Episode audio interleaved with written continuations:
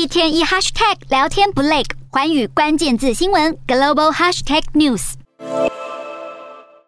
一名男子双手上铐，被俄罗斯军人紧捏住脖子移动。他是来自美国的黄安迪，在乌克兰作战时遭到俄军俘虏。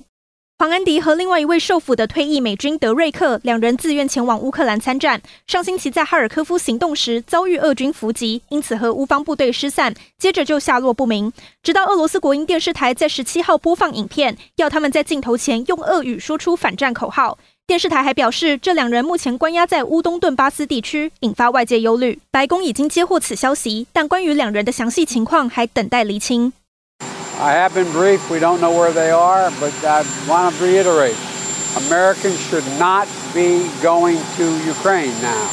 Say it again: Americans should not be going to Ukraine now. 据俄罗斯说法，在这将近七千名志愿兵中，来自加拿大和波兰的人数最多。在乌克兰丧生的外国士兵也以波兰人居冠。